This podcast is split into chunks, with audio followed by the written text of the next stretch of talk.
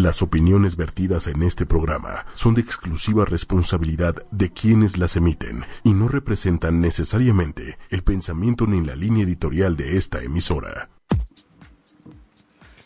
hola, ¿cómo están amigos? Muy buenas tardes. Bienvenidos a un episodio más de Expediente M.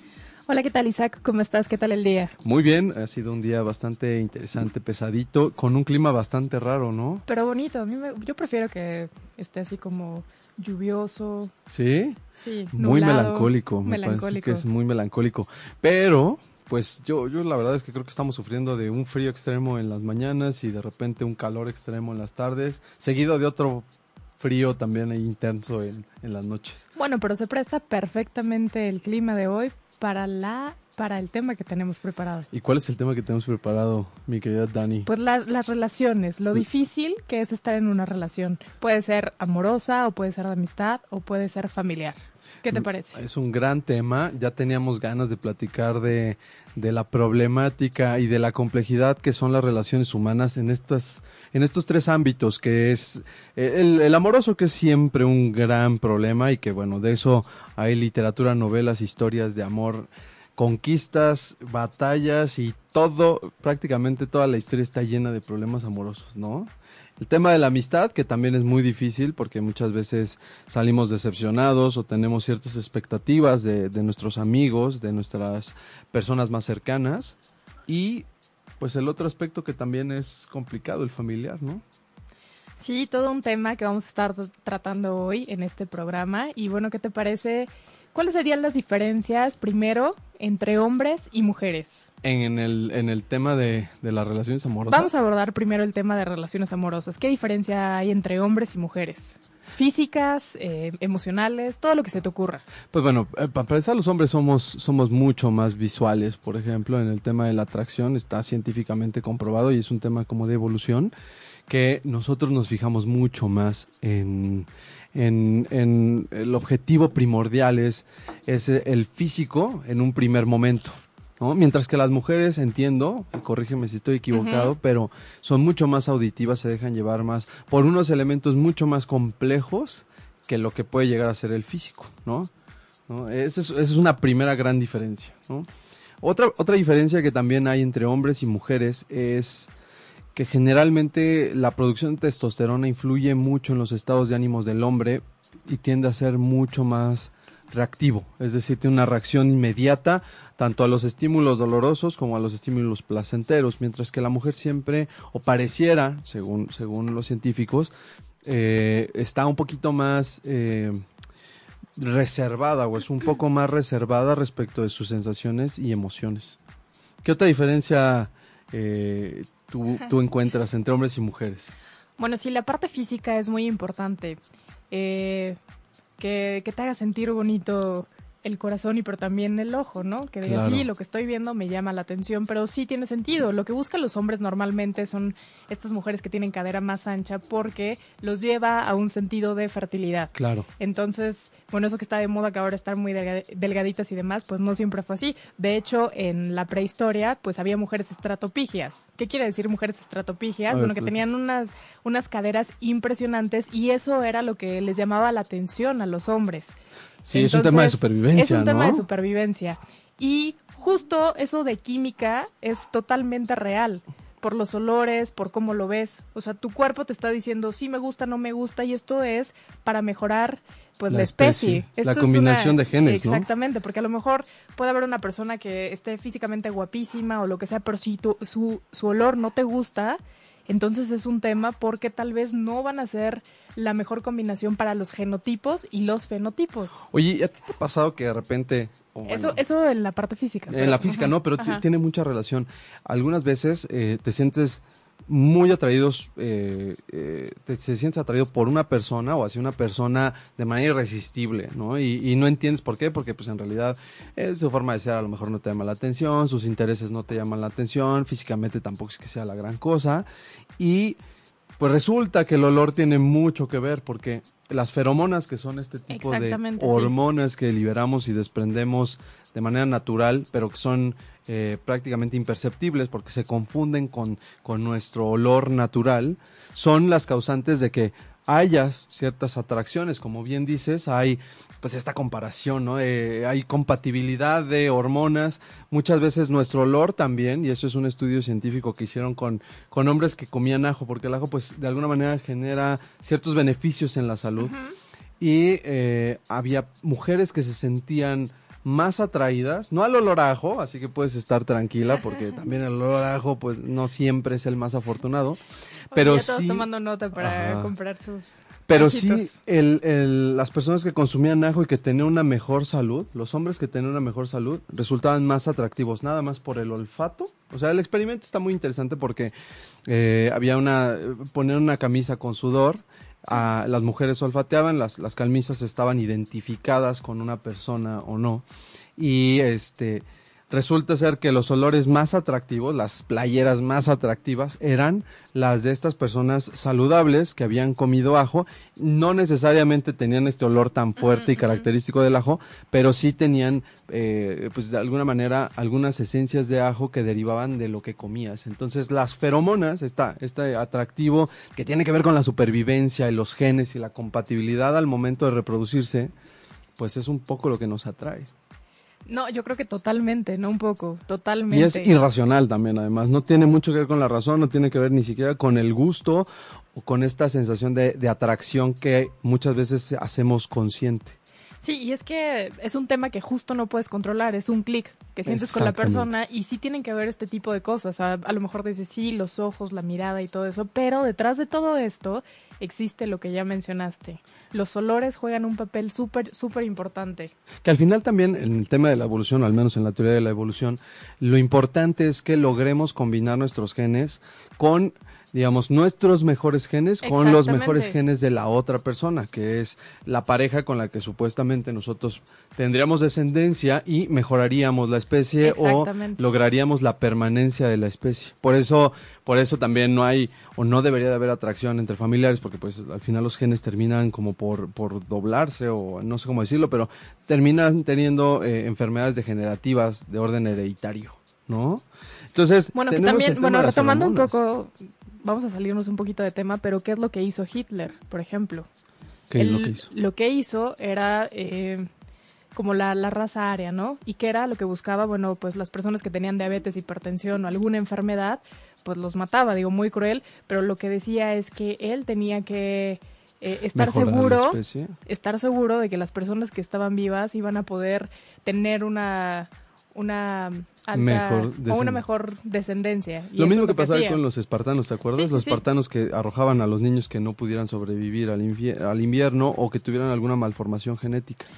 Pero bueno, regresando al tema de la atracción, porque ya nos estamos poniendo muy científicos, ¿qué otras diferencias físicas hay que pudieran llegar a generarnos ventajas o desventajas en una relación? Yo creo que si pudiéramos ver el cerebro de una mujer, pues estaría lleno de cosas como ropa, zapatos, hijos, casa, familia y muchísimas cosas. Y yo creo que sí podemos ver el cerebro de un hombre. ¿Qué crees que hay en el cerebro de un hombre? Bueno, antes de cualquier otra cosa, a las personas que nos están escuchando y que han estado viendo los programas o los podcasts, eh, no tenemos ningún prejuicio, no queremos hacer estereotipos, ni mucho menos estamos haciendo una ejemplificación de lo que podríamos tener. Si es cierto que, por ejemplo, el tema de la descendencia y el tema de los hijos es, es genéticamente, al menos algunos estudios así lo afirman, genéticamente es una tendencia que se da en mayor medida en las mujeres que en los hombres.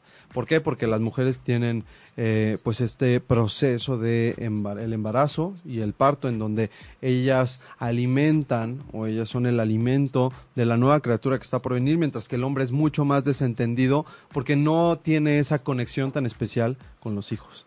Pero, bueno, dicho lo anterior, eh, ¿qué hay en la mente del hombre?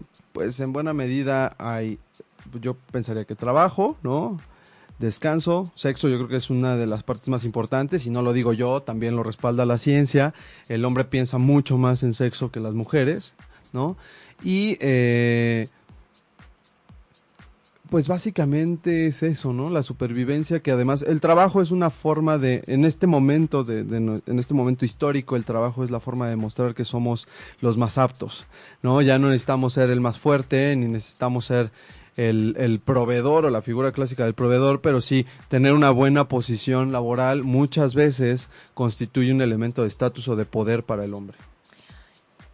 Sí, tienes toda la razón. Y Fíjate, yo a lo mejor mencioné muchas cosas que pudieran estar en el cerebro de una mujer, ¿no? Muchas, muchas, muchas tareas.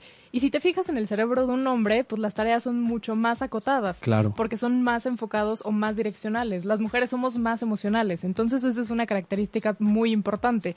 En lo que tú estás centrado en el trabajo, a lo mejor yo también estoy centrada en el trabajo, pero tengo el pendiente y cómo estará mi mamá y qué estarán haciendo mis hijos y si dejé la comida en la estufa, o sea, en cantidad de situaciones. Y sabes que esto tiene que ver con, con lo que pasaba con nuestros ancestros. Igual no son estereotipos, tenemos respaldos científicos.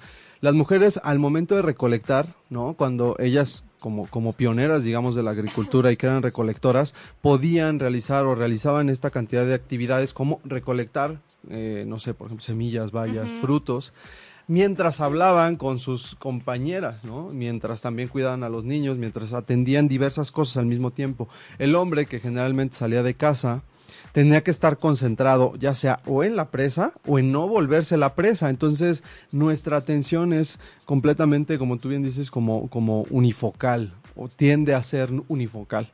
Entonces, pues sí, las mentes funcionan diferente. Pero regresando al tema del programa, Dani, todo esto ¿En qué crees que pudiera llegar a afectar las relaciones y la complejidad de las relaciones amorosas hoy en día? Bueno, esto que acabamos de decir es muy importante porque entendiendo cuáles son las diferencias físicas y emocionales, podemos saber que los hombres y las mujeres pensamos y actuamos de forma diferente y estamos diseñados de forma diferente.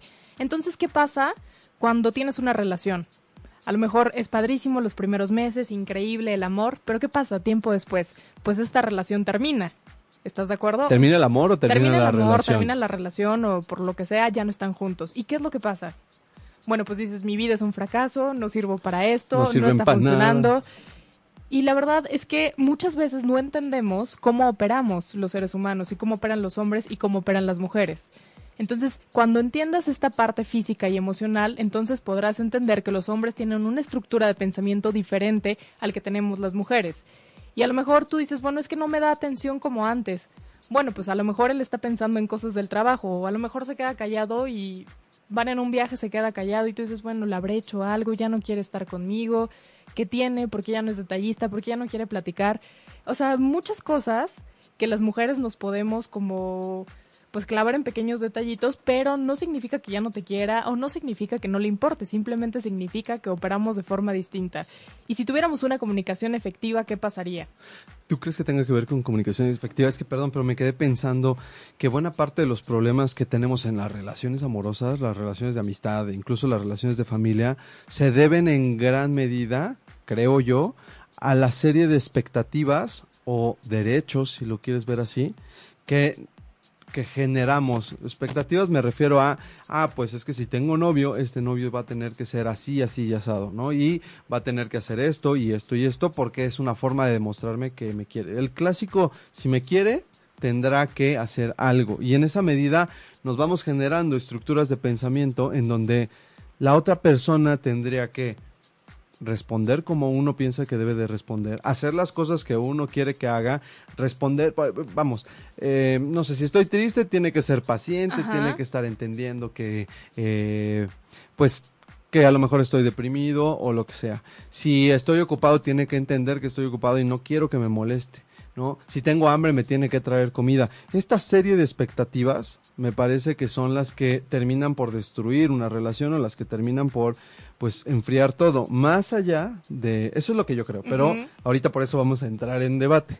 Quiero saber la opinión de ustedes y la opinión también de Dani, porque al final en el momento en el que dejas de esperar o en el momento en el que dejas de tener este tipo de expectativas, porque lo mismo sucede en las relaciones familiares, ¿eh? ¿Qué pasa cuando no sé, un familiar muy cercano está a punto de fallecer y tiene una herencia enorme, por ejemplo. Es la expectativa a que pues a mí me toque una parte de la herencia o a que merezco una parte de la herencia y se vuelve una serie de problemas familiares impresionantes.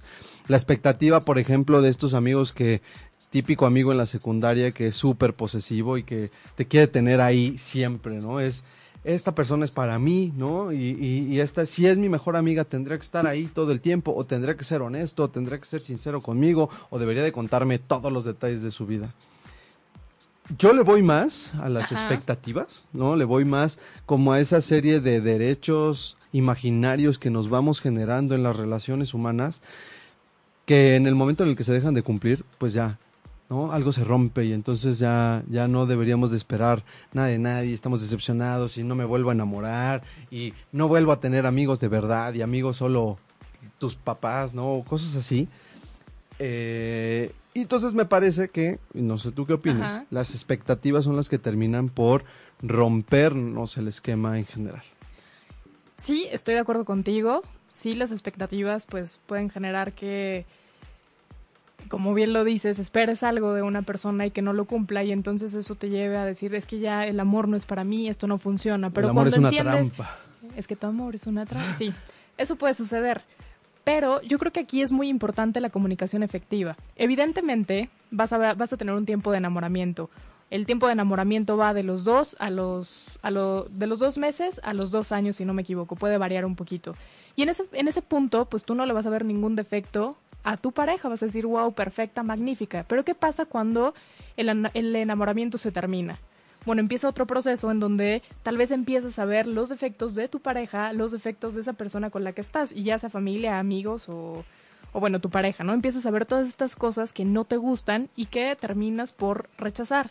Pero ¿qué pasa? Bueno, entendiendo que todos somos diferentes, que los hombres y las mujeres tenemos una estructura diferente de pensamiento, pues entenderás que tus objetivos y tus metas no son los mismos que los de tu pareja y aún así lo debes de respetar. Entonces, aquí viene la parte importante de la comunicación efectiva.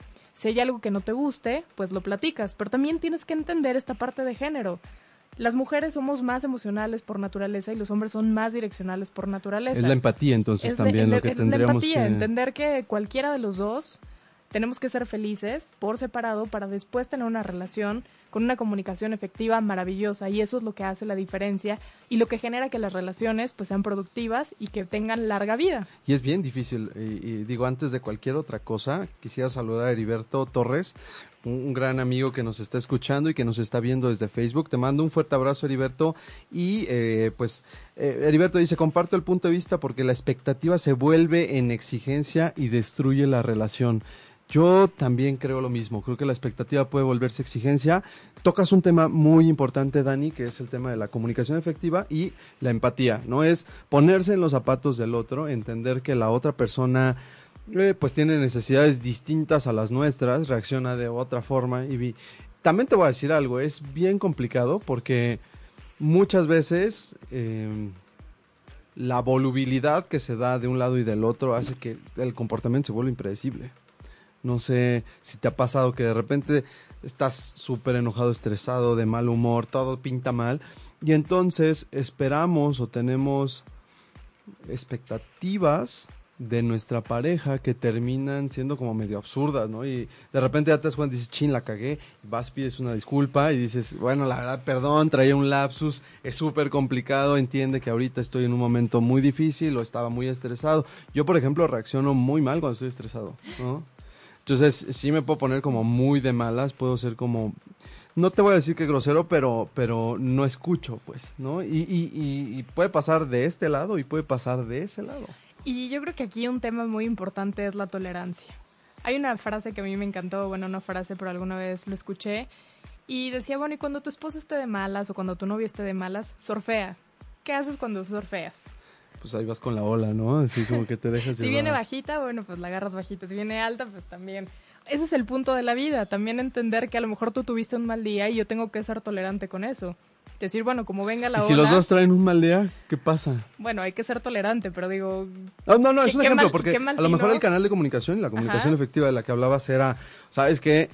los dos estamos, nos vamos a dar cinco minutos de, de no, de, de, alejarnos a que se nos pase un poco el tema y es que yo creo que eh, también eso del espacio es maravilloso. Por ejemplo, si llegas a tu casa y compartes el bueno departamento, tienes ya estás casado, lo que sea, pues es muy importante que si tú vienes del trabajo estresado, bueno, pues te metas a tu cueva. ¿Qué quiero decir con tu cueva? Bueno, métete a ver la televisión un rato, métete a, a leer un libro, lo que te parezca Compra un costal de box y saca tu energía. Que te parezca necesario porque es importante pasar tiempo contigo mismo, desestresarte, sacar todo lo que tengas para que después puedas ir con tu familia, con tus hijos o con las personas que te estén esperando. Claro. Y tener un momento eh, pues en paz con ellos. Porque qué pasa si llegas enojado y luego los niños así, hola papá, ¿y cómo estás? Y fíjate que y esto, y la mujer ya te está diciendo, y debes esto y el otro y tal, y tienes que hacer la esto. renta, chavo. Pues te saturas. Entonces sí es muy importante que cada persona tenga su espacio.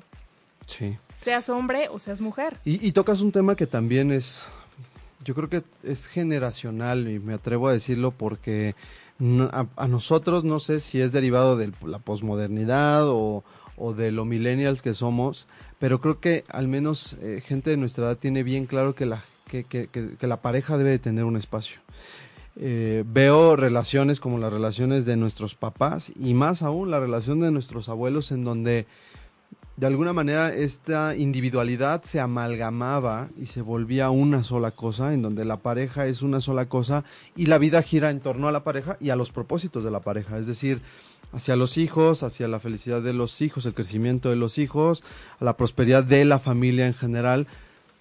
Y de alguna manera estas individualidades me parece que se llegaban a perder o se llegaban a mezclar y se llegaban a amalgamar a un punto en el que pues somos una pareja, somos una familia y en el momento en que los hijos se van, pues viene esta gran interrogante que es ¿y ahora qué hacemos? ¿No? Creo que nosotros tenemos mucho más claro, no sé si para bien o para mal, porque eso también fomenta algunas desventajas, como, como eh, decir, ah, pues no se arregla, nos divorciamos, y no porque el divorcio esté mal, sino porque a lo mejor ya no hay una intención o un valor que trascienda a, a ti y a mí, que pueden ser nuestros hijos, que puede ser la familia.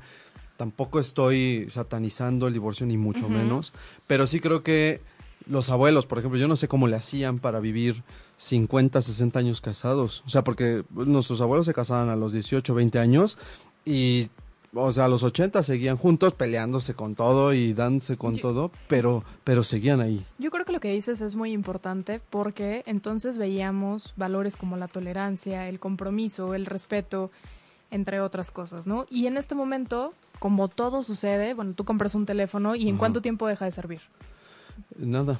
Tres, dos años, una Está cosa así, ¿no? diseñado para Está echarse a diseñado perder. para echarse a perder, ¿no? O eh, compras una pluma y sabes que es desechable. Y eso pasa y esa idea tenemos de la vida o de las relaciones. Bueno, Mm. si no funciona, me voy. Claro. Entonces tenemos que trabajar la tolerancia y el compromiso. Obviamente yo tampoco estoy eh, peleada con la idea de un divorcio, si es la única solución, bueno, pues adelante, pero creo que antes debes agotar todas las instancias para, para que tú estés bien con la decisión que elegiste tomar. Porque la felicidad, bueno, vamos a hablar un poquito de felicidad, es estar pleno con la decisión que tú Tomas. tomas Claro. cada día, cada segundo. No significa que las cosas te salgan bien, pero estar consciente de que tú estás tomando esa decisión Sí. es lo que te da la plenitud y la tranquilidad. Porque sabes que tú lo elegiste, ese es el punto básico. Entonces, si tú Con sus decidiste, cosas buenas y claro, malas, ¿no? pero eso es lo que viene, ¿no? claro. Son Es lo que hay. cosas, sí, son cosas positivas y también pues cosas negativas de repente, pero cuando tú decides qué es el camino que quieres seguir, entonces en ese momento vas a sentir plenitud con tu vida. Pues la plenitud es un tema bien complicado. Mientras desentrañamos, ¿qué te parece si las personas que nos están escuchando en ocho y media.com eh, les ponemos una cancioncita Bueno, ¿no? y seguimos perfecto. platicando con la gente de Facebook? Eh, la canción se llama Tú sí sabes quererme, que es del último disco de Natalia Lafourcade. La verdad es que yo eh, pues era bastante escéptico, pero el disco está bastante bien. Toca con los Macorinos, que son un grupo, dos guitarristas que había contratado en su momento este, Chabela Vargas. Eh, y pues bueno, este es el primer sencillo del disco. La verdad es que está muy folclórico, está muy bueno, se lo recomiendo.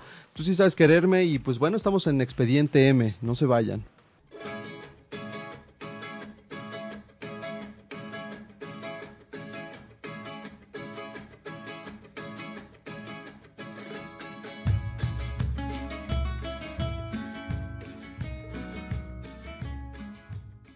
Hola, ¿cómo están? Estamos de regreso para nuestros amigos que nos están escuchando en ochoymedia.com. Eh, regresando a esta canción, después de esta canción de Natalia Lafourcade, bastante folclórica, interesante, pero platicábamos... Eh, Oye, pero que no se olviden de seguirnos en las redes sociales. que son? En Twitter, arroba 8 y media oficial, y en Facebook, 8 y media, y los teléfonos de cabina por si tienes alguna pregunta, alguna duda, pues estamos aquí para disiparla. Sí, que es 5545. 54 64 98.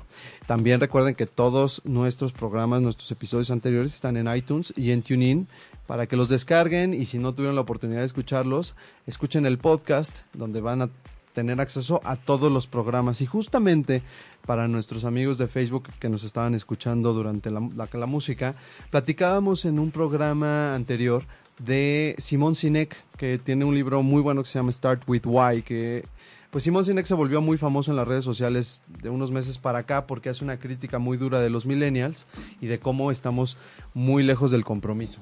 Que después del sismo del 19 de septiembre yo la verdad es que ya tengo mis dudas porque creo que eh, como nación y especialmente como generación hicimos hicimos un cambio, hicimos una gran diferencia. Pero bueno, Simón dice, estamos acostumbrados a el placer inmediato, a la recompensa inmediata y no nos damos cuenta de que las cosas que realmente valen la pena cuestan trabajo, hay que invertirles tiempo. Y eso, y él, se refiere a tres cosas bien importantes. La relación profesional, ¿no? El trabajo, el trabajo, un buen trabajo te va a costar trabajo, va a implicar involucrarse, no vas a obtener ascensos rápidos porque pues el mercado está muy competido. Las relaciones familiares, ¿no? Que también son otro aspecto muy importante en nuestras vidas. Hay que mantener las relaciones familiares. Y el otro aspecto es una relación amorosa y de amistad. Especialmente, desde Simón Sinek, pues, estamos acostumbrados al placer instantáneo y en cuanto vemos que una pareja implica tiempo, esfuerzo, atención, empatía, comunicación, pues nos damos por vencidos y entonces tiramos es la más toalla. Fácil decir no funcionó. ¿No? Ahora, ¿qué pasa y, y, qué pasa cuando estamos en esta fase de prueba, por así decirlo, en el que pues todavía no tenemos un matrimonio, ¿no? O a lo mejor no necesariamente un matrimonio, pero no una unión con los vínculos tan sólidos. ¿Qué pasa con la gente que pues tiene novio o que está eh, teniendo una relación y que no necesariamente eh, pues ya tiene, ¿cómo decirlo? Un compromiso tan serio? Bueno, yo creo que el... Eh, es prueba y error, o sea, es prueba y error y hasta que encuentres al, al bueno o no necesariamente. O sea, a mí, a mí todavía esa zona me queda un poco difusa. Bueno, justamente el noviazgo es para conocer a la persona y para saber si puedes pues tener una vida en común. A lo mejor muchas personas solo tienen el noviazgo porque están enamorados del amor y qué bonito sentir esta parte del enamoramiento y que te inviten y que te digan cosas bonitas y que te llenen el ego de cosas perfectas, ¿no? Pero bueno, las personas que están en el punto de estar en un noviazgo para saber si van a compartir su vida con esa persona o no, pues es muy importante que anotes todos los puntos y es muy válido saber qué es lo que te gusta, qué es lo que no te gusta, qué podrías tolerar, qué no podrías tolerar. Y justo creo que el noviazgo es muy importante para darte cuenta qué cosas puedes tolerar, porque imagínate que te cases, ¿no? Porque dices, bueno, es que sí, tengo un compromiso, y ya lo tengo que hacer y no me importa lo demás. Y a lo mejor te das cuenta que no era lo que querías. Ahora, eso puede pasar con un noviazgo, con dos noviazgos, no, claro, con tres pero noviazgos. pero el noviazgo es importante, claro. muy, muy importante para saber quién es esa persona con la que estás compartiendo. Qué te gusta, qué no te gusta, en fin, todas las características para que digo no, no, es una no es un hecho que si te casas las cosas van a funcionar pero hay probabilidades de que funcione si ya funciona un noviazgo tendría que ser igual en, en, la parte, bueno, ya cuando tengas un compromiso más fuerte. Sobre todo si... Y, sobre todo ser honesto y mostrarte tal cual eres. Sí, no puedes andar ahí vendiendo flores, digo, ofreciendo flores y vendiendo... Eh, tienes un noviazgo maravilloso, que sí he escuchado casos, y de repente te casas y todo cambia, y yo creo que no. O sea, debes de ser tan honesto con la persona que tienes al lado y decirle, esto soy yo. Te enseño lo bueno, te enseño lo malo, lo que me gusta, lo que no me gusta. Y si tú decides aceptarlo, pues maravilloso porque podemos hacer una vida en común. Pero el noviazgo es perfecto para darte cuenta de qué es lo que quieres en tu vida y de lo que no quieres en tu vida. ¿Estás de acuerdo? Estoy totalmente de acuerdo. Honestidad Entonces, es sí es un poquito lo que dices, prueba y error. Prueba y error y crecimiento personal también. Yo creo que todas las relaciones nos dejan algo, ¿no? Bueno y malo, lo que queremos que pase y lo que no queremos que pase, ¿no? Exactamente, yo creo que cada persona que está en tu vida, eh, amigo o una persona que haya compartido la vida en pareja, pues te deja algo muy importante y te deja una enseñanza impresionante. Y si los ves como maestros de vida, bueno, pues estás del otro lado, porque a lo mejor en esa relación cometiste un gran error y eras muy celoso y posesivo. Claro. Entonces, cuando termine esa relación, pues sería importante que te revisaras y que vieras qué es lo que no está funcionando en ti, porque todo tiene que ver contigo, ¿estás de acuerdo? ¿Qué hiciste bien y qué hiciste mal y qué permitiste que ¿Qué pasara? permitiste? ¿Qué pasaba contigo? Y con base en eso, pues bueno, en la otra relación se trata de mejorar también, decir, bueno, no voy a volver a cometer los mismos errores Y eso es hacer una introspección y ser muy honesto contigo mismo y decir, bueno, ¿por qué lo hice? Bueno, a lo mejor inseguridad, a lo mejor miedo. Y es importante que trabajes en ti. Porque no puedes ir saltando de relación en relación. ¿Estás justo, de acuerdo? Justo ese es el punto. La pregunta del millón es, ¿cuándo sabes que es la persona adecuada? ¿No? Porque muchas veces, eh, como tú bien lo dices, en las primeras etapas del enamoramiento creemos que esa es la persona adecuada. Y yo recuerdo varias veces haber dicho, no, ahora sí, esta es la buena, ¿no? Desde la primaria, ¿no? Cuando evidente, o sea, vamos, vamos desde una etapa muy temprana en la que también era tan muy difícil como decir, ya tengo la madurez suficiente, pero ¿cuándo tienes la madurez suficiente?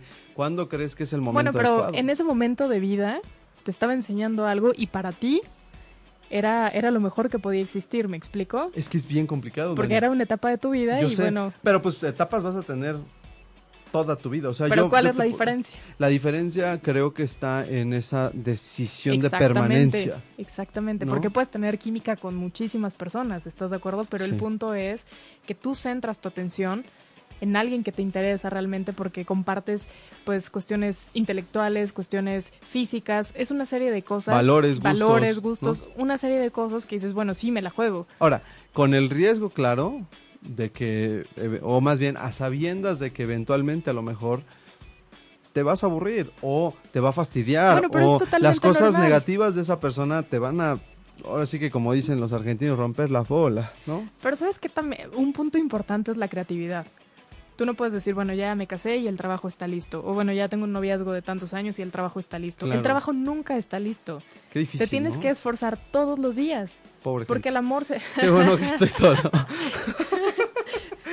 Porque yo no quiero, yo tengo demasiado. Tengo demasiada chamba, como todavía meterle candela. Es que si te pones a pensar, la vida es. Jacarandosa. tienes que esforzar todo el tiempo. Digo, no pasa nada, la vida es jacarandosa. Pero todo el tiempo te tienes que esforzar. Si Como en todas las cosas que valen la pena. En el trabajo, bueno, no es que tu trabajo ya esté realizado. todo el tiempo tienes que ir mejorando y viendo qué es lo que hace falta. Es lo mismo en las relaciones. No puedes decir el trabajo está listo. Todos los días tienes que dar lo mejor de ti para que funcione. Y piensa cuando tengas hijos y lo que le quieres dar a tus hijos. O sea, el tema es que la cosa se va complicando todos los días. Todos los días se está poniendo peor. Y pues la idea es estar con esta persona el mayor tiempo posible, si es posible toda la vida, ¿no? Y acompañarse. ¿Qué pasa cuando los problemas te superan? Ah, porque digo, hablamos de complicaciones y a lo mejor nosotros estamos todavía en una perspectiva, pues vamos a decirlo, muy de chavitos, ¿no? ¿Por qué? Porque pues nuestra experiencia se reduce a muchos o pocos noviazgos, pero no a un compromiso tan serio como el de, insisto, nuestros papás o nuestros abuelos, en donde vienen dificultades económicas, una persona a lo mejor es mucho más mesurada económicamente y la otra no, o el gran dilema de yo le voy a dar a mis hijos lo que a mí no me dieron y entonces ya no sabes si estás haciendo bien o la estás cajeteando. Eh, todo eso también afecta a la relación. La misma monotonía, o sea, yo veo muy difícil que después de 40 años de estar con alguien no te llegue a chocar su mera presencia. No, claro, es lo que decíamos. Por supuesto que va a llegar un punto, como lo estaba diciendo, estábamos fuera del aire, pero lo que decía Jorge Bucay, un día te levantas y dices, bueno, ¿y quién es este cuate? O sea, es rarísimo yo quiero ver televisión y él quiere salir a jugar, yo quiero correr y él quiere quedarse en la casa. Y pues sí te das cuenta que somos totalmente diferentes y el amor también se va transformando, no siempre vas a estar pegado, no siempre vas a querer estar con esa persona porque obviamente llega un punto en donde también quieres tu individualidad y oh, tus intereses cambian, ya no tienes las mismas hormonas que a los 20 y a Pero lo mejor qué padre que puedas ir evolucionando con esa persona, que pueda ir viendo tu proceso todos los días. No se va a sacar de un día y va a decir, bueno, ¿y con qué este con qué cómo se dice? ¿Cómo se come esto? ¿No? ¿Con qué persona estoy? Claro. Eso no lo va a decir, bueno, porque fue viendo como todo el proceso y todo el avance de quién eres tú el día de hoy. Oye, ¿y las cinco recomendaciones de Dani para una buena relación, cuáles serían? Pues ser, tener una comunicación efectiva, ser una persona tolerante, ser una persona empática. Bueno, desarrollar la tolerancia, porque pues así que digas, yo a lo mejor no lo soy, no soy tolerante, pero creo que tenemos que entender que que hay que aprender a desarrollar la tolerancia, la empatía, ¿no? O, no, sí, sí, sí. Comunicación efectiva también es muy importante. Y entender que somos diferentes. Completamente diferentes. Los hombres queremos una cosa, bueno, los hombres quieren una cosa y las mujeres queremos otra cosa. A lo mejor los dos queremos la misma cosa, pero también la forma en la que... los hombres queremos. a lo mejor, eh, o sea, la forma en la que lo queremos es diferente, ¿no? Eh, aspiraciones profesionales también, que ese es otro tema bien complicado. ¿Qué pasa cuando tu pareja te rebasa profesionalmente? Y bueno, por último podría decir, no pierdas tu individualidad. Eso es muy importante, sigue haciendo tus cosas. Creo que Estar en en pareja o tener una pareja solamente es la rebanada del pastel. Esa es una de las grandes Pero lecciones el pastel tiene varias cosas, que es tu trabajo, tu familia, tus amigos, hacer ejercicio, sentirte bien contigo mismo. Es una serie de cosas que tienes que trabajar para estar bien y entonces poder darle a esa persona que comparte contigo absolutamente lo mejor de ti. Porque si tú estás mal, ¿cómo vas a querer compartir con esa persona? Si tú estás eh, siendo egoísta contigo mismo, si tú no estás haciendo ejercicio, si tú te sientes frustrado, ¿qué es lo que le puedes brindar a otra persona? Eso es un punto muy, muy importante para tener una relación pues tranquila y una relación en donde haya paz y tranquilidad. Oye, ¿qué hacemos con eso que pues nos han contado siempre que también es bien difícil de seguir? En las buenas y en las malas.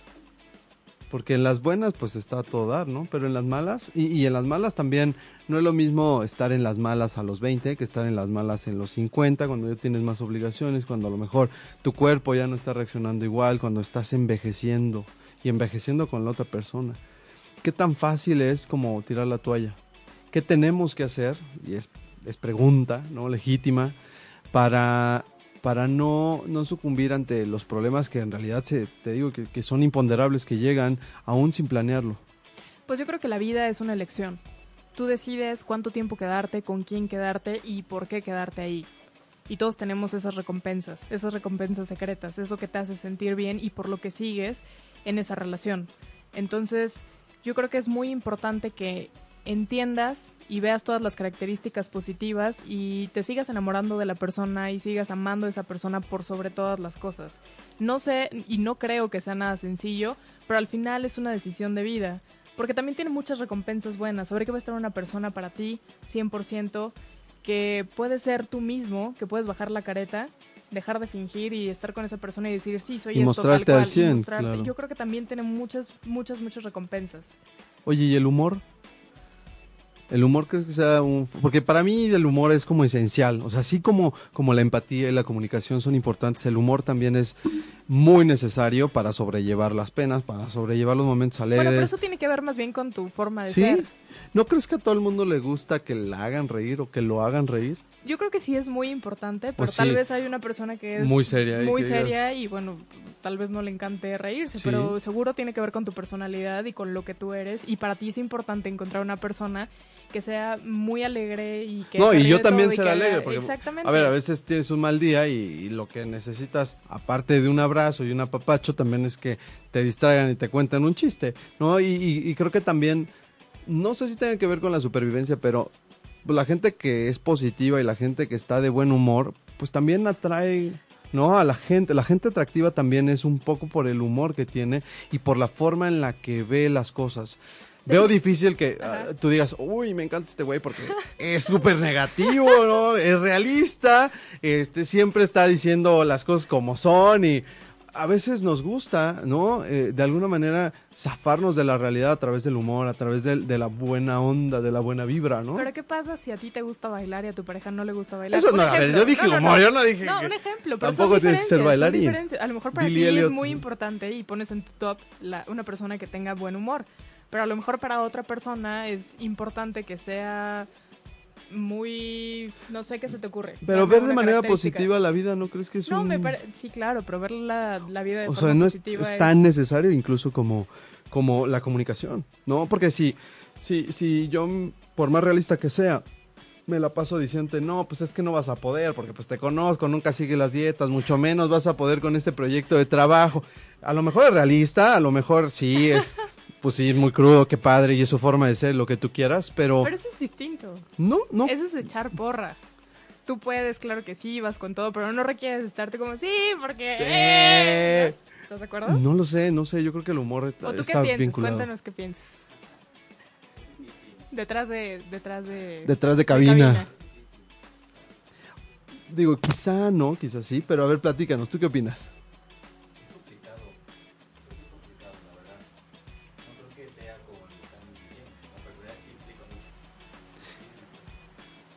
Pero nos sentimos atraídos entonces por el humor.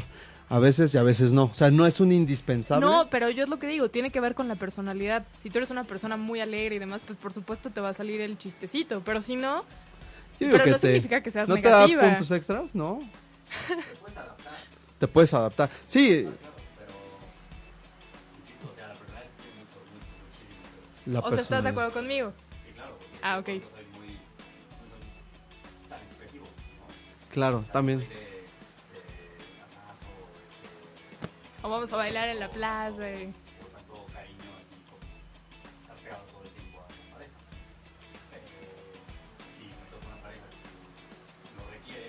Hay que ser.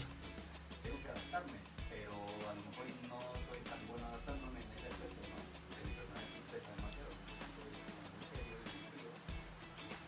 que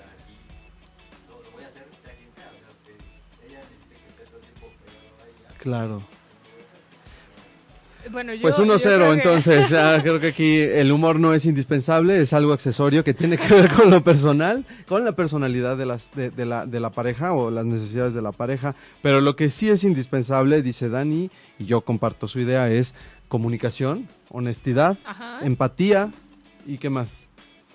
Empatía, ¿no? Eh, ¿Qué otras cosas? Pues de cuáles sí podemos prescindir, del buen humor, ¿no? está bien, ¿no? Que sea saludable, pues ya no me importa tanto tampoco, ¿no? Que te quieran como eres. Sí, por supuesto. ¿Y quién eres? También? O sea, es que el tema es que vas cambiando con los, con los años también, ¿no? Pero justo es lo que te digo. Construir la relación. La evolución de esa persona no va a ser como un hecho aislado. Vas a decir, ah, mira, no es como que de un día para otro ya te, te volviste distinto, ¿no? O sea, han habido eventos o hay eventos en tu vida que te marcan y que te hacen ver la vida de forma diferente.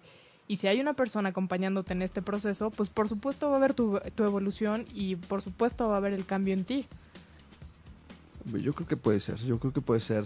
Es, o sea, no creo que un día despiertes y digas, wow, ¿con quién estoy? Creo que cada vez es muy complicado. Sí, yo creo que sí puede llegar a pasar si no hay una Pero si comunicación, no- pero si no construiste algo, porque de repente, y, y creo que nos ha pasado a todos, en donde te das cuenta de que estás con una persona completamente diferente a la de la que te enamoraste y que ya en realidad Pero pues entonces, ¿qué tan presente estuviste en esa relación? Ese es otro punto. Claro, no, yo no estoy diciendo que sea culpa de la otra persona. Yo creo que también es, es en buena parte una responsabilidad mutua, ¿no? Yo creo- Lo mismo pasa con las amistades, por ejemplo. Y con las amistades es todavía más evidente, porque con el amor como que es muy difuso. Pero si tú no buscas a tu amigo, ¿no? Que llevas años de, de tenerlo y no, no, no, no mantienes esa comunicación, por más que la otra persona te marque, te quiera ver en Navidad, te felicite en Año Nuevo, te marque en tu cumpleaños y esté como atento a reunirse, a compartir, si tú no haces y no pones tu granito de arena, no vas a llegar a ningún lado. Pero las relaciones de amistad y las relaciones de pareja son distintas. En la, relación- en la relación de amistad Qué puedes, bueno. dejar, puedes dejar de ver mucho tiempo a esa persona. qué, qué bárbaro. Qué barbaridad. Puedes dejar de ver a esa persona y no pasa nada. No pasa absolutamente nada. Depende también del nivel de, o sea, por ejemplo, y yo sí te puedo decir que hay, que creo que sí se llega a perder como, sobre todo con amigos en donde tienes eh, como un, un vínculo muy fuerte en donde compartes, porque al final la amistad es compartir cosas, ¿no? Es compartir un poco como tu forma de ser, tus pensamientos. Es lo mismo que en la relación amorosa, en eso creo que son muy parecidos, solamente que a un nivel un poquito más bajo, ¿no? Entonces, si dejo de ver a un amigo, a lo mejor lo vuelvo a ver en un rato, pero ya no tenemos esa continuidad de relación en donde a lo mejor esa persona te da un consejo o estás acostumbrado o tienes esta expectativa de la que platicábamos de, no, pues es que esta persona es muy buena para aconsejarme porque me conoce muy bien o ya sabe cómo voy a reaccionar a ciertas cosas o yo sé que a lo mejor cuando no me habla es porque se siente mal y yo lo tengo que buscar, ¿no? M- Mira, por ejemplo, yo tengo amigos que no veo tan seguido. ¿Qué tan amigos son? Son muy amigos. Pero no necesito estar eh, todo el tiempo pegada al teléfono viendo qué necesite y por qué. O sea, yo sé que el día que ellos necesiten algo, van, va- me van a buscar. O el día que yo necesite algo, tengo toda la confianza para decirle, oye, ¿sabes qué? Estoy en esta situación. Así no nos escribamos diario o cada 15 días o cada 20 días. Sí es importante, obviamente, eh, pues tener una relación bonita en donde igual te salgas a tomar un café, vayas al cine o lo que se te ocurra. Sí Claro. es muy, muy importante. Pero también hay muchas cosas. Ya no puedes tener la misma relación si no trabajas en el mismo lugar, por ejemplo, o si tienen planes distintos de vida. O sea, es muy, muy complicado. Entonces, yo creo que una persona que realmente te quiere y que está comprometido con tu vida, pues va a estar ahí para ti siempre. O sea, no necesariamente te va a buscar, por ejemplo, si Sí, digo, porque tienen N cantidad de cosas que hacer, por ejemplo, tú también tienes muchas cosas que hacer, yo también tengo muchas cosas que hacer, y en general las personas pues tenemos una vida, estamos todo el tiempo en, en movimiento, pero sí es importante que tengas a tus personas que quieres que estén contigo en las buenas y en las malas y compartir absolutamente todo con ellos. Pero, eh, pues hay que entender que los tiempos son un poquito complicados, pero no pasa nada si, si los dejas de buscar por un, por un rato, ¿estás de acuerdo? No sé, yo, yo ahí sí creo que la, la, amistad de alguna manera medio puede llegar a mermarse, eh, la confianza sobre todo, porque al menos yo lo viví con, con amigos que, que con, los, con quienes perdí comunicación y en donde nuestras charlas se reducían a, ah, ¿cómo estás? Bien, bien, todo bien, muy bien, ah, qué bueno. Y ya no es igual, pues, porque ya no te sientes con la misma confianza ni con las mismas ganas de compartir tu vida, porque tampoco crees que la otra persona lo va a entender. Pasa un poco con la familia también, ¿no? De comunicación efectiva.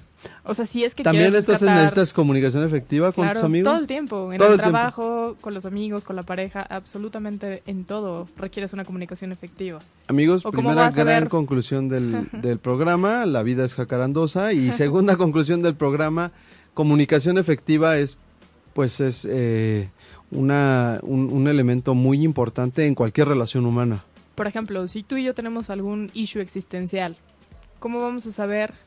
Pues diciéndonos la verdad y, y tratando y eso de ser es comunicación efectiva. Bueno, no tratando, siendo completamente honestos. ¿Estás de acuerdo? Yo creo que sí, yo creo que sí. Y, es muy claro en, ciertas amistades, en otras sí. Y el problema también está en que así como a lo mejor a algunas personas no se les da el buen humor o a algunas personas no se les da ser muy afectivo, también hay personas que no son muy buenas con la comunicación.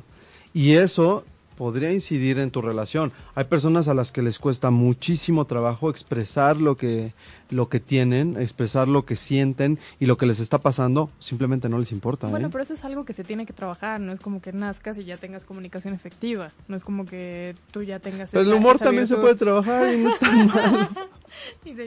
no digo, sí es muy importante el humor para ti. Pero no, pero, la, comunicación, es, vital para cualquier relación. Yo creo que es vital. No, yo, yo coincido contigo, el tema es... Pero eso se trabaja, no es como que ya sea inherente y un día... Le ¿Y cómo lo trabajamos? ¿Cómo le ayudamos a nuestra pareja a, generar comunicación efectiva? Eh, digo, lo pregunto porque pues a lo mejor me puedan decir, pues llévalo a un psicólogo o, o no sé, vayan a terapia de pareja, yo qué sé, pero... Pero ¿cómo le puedes hacer? ¿Cómo puedes poner tu granito de arena para que la otra parte pues aprenda a expresarse y a liberar Yo creo que no es tan complicado. Se trata de ser honesto y decir, ¿tú qué es lo que quieres? ¿Hacia dónde vas? Yo estoy en tus planes o no estoy en tus planes, o vamos bien o no vamos bien, me gusta esto de ti, no me gusta esto de ti, lo puedes cambiar, no lo puedes cambiar. Eh, la vida también se trata un poquito de sacrificios, ¿no? Bueno, a lo mejor a ti te encanta ir de fiesta, pero a mí no. Entonces, ¿cómo podemos llegar a ese equilibrio? ¿Qué es lo que tú quieres y qué es lo que yo quiero? Y en ese punto podemos empatar o no podemos empatar. Y si no podemos empatar y desde un principio estás viendo que las cosas eh, no son lo que esperas, bueno, entonces hay que tomar una decisión y decir, bueno, ¿qué hago aquí? ¿Qué es lo que quiero? ¿Qué, pretendo no saber con lo que está sucediendo? Pero sí es muy importante pues sentar a la otra persona y decirle, ¿qué es lo que quieres? ¿A dónde quieres que nos movamos? Y hablando de a dónde quieres que nos movamos, ya nos están moviendo de aquí porque se nos está acabando el tiempo. Creo que es un tema que da para mucho. La verdad es que no quisimos eh, diga, escogimos este tema, ya teníamos varios días pensando en él, pero no quisimos traer un experto porque creo que eh, pues la discusión se presta por sí misma a muchas disyuntivas. Tampoco creemos que haya un gurú. ¿Tú crees que hay un gurú de las relaciones? Yo, yo la verdad es que no creo que haya alguien que sí te pueda ayudar, pero no hay nadie que tenga la verdad absoluta respecto de cómo manejar la complejidad de las relaciones amorosas. Pues sí, es todo un tema y seguramente vamos a seguir tratando esto más adelante porque da mucho, mucho de qué hablar. Mucho de qué hablar y pues bueno, esto fue todo amigos, esto es Expediente M. Eh, nos vemos el próximo miércoles en punto de las 7 de la noche. No olviden escuchar nuestros podcasts, hay varios programas que tienen que ver con esto y con la amistad y con el amor. Eh, nos vemos el próximo miércoles. Yo soy Isaac Alcalá. Y yo soy Dani Guerrero. Muchas gracias por acompañarnos. Cuídense mucho. Si te perdiste de algo o quieres volver a escuchar todo el programa, está disponible con su blog en ochoymedia.com y encuentra todos nuestros podcasts de todos nuestros programas en iTunes y Tuning Radio. Todos los programas de ochoymedia.com en la palma de tu mano.